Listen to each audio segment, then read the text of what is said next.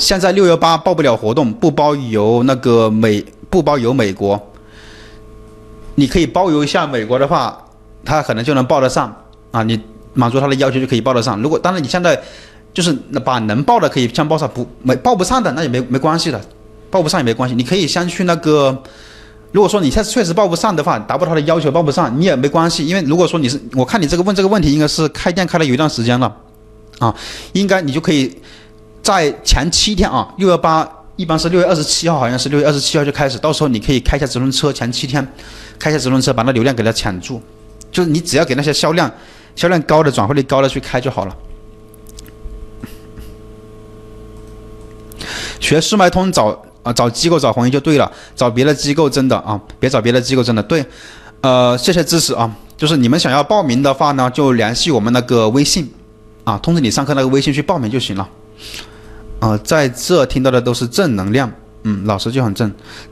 呃，新规则跟不上。之前老客户都不下单了，现在是六幺八快来了，他有些客户他也是知道马上就要大促了，他可能会有些商品他可买可不买的，他可以等到大促的时候再再下单了，是有一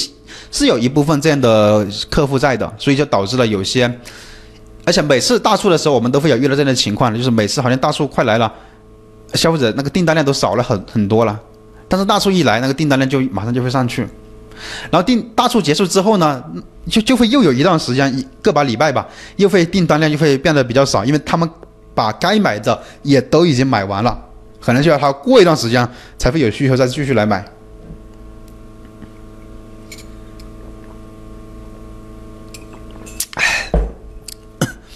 发饰的类目也上品戒指、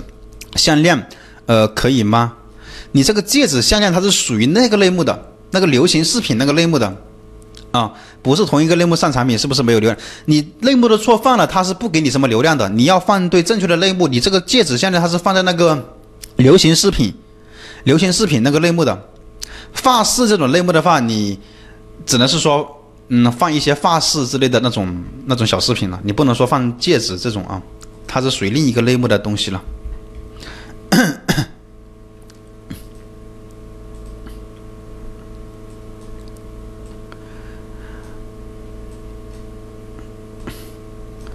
来，还有没有问题了啊？各位啊，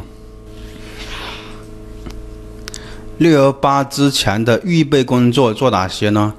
你这个店铺啊，你这个店铺有没有有几个有潜力的产品了？你先回答啊，就是那种销量比较多，或者说那种比较有增长潜力的产品有没有？有的话，你才有，你才可以做一些准备工作；没有的话，现在你也来不及了啊，有八九个。有八九个的话，现在你你可以先看一下能不能报名啊，有个三四个，你可以先去报一下名，平台活动的那个名。当然，你会觉得你可看一下你能不能接受吧？他那个报名的，他那个价格要你打那么多折扣啊，你能不能接受？报名了是吧？啊，报名了就可以。然后报名了之后，你还得还得做，就是你最好上一下直通车啊，接受接受接受的话，你肯定就可以报名就报名了。报名了的话呢，到时候月底的。六月份月底嘛，它就正式开始。然后你这段时间前前期你可以先做一下，到时候前七天嘛，你可以做一下那个直通车，抢一下那个流量的。就这段时间你现在报名了，你可以，你也可以多做一些动作出来，去促进它的一个销量增长。因为现在你，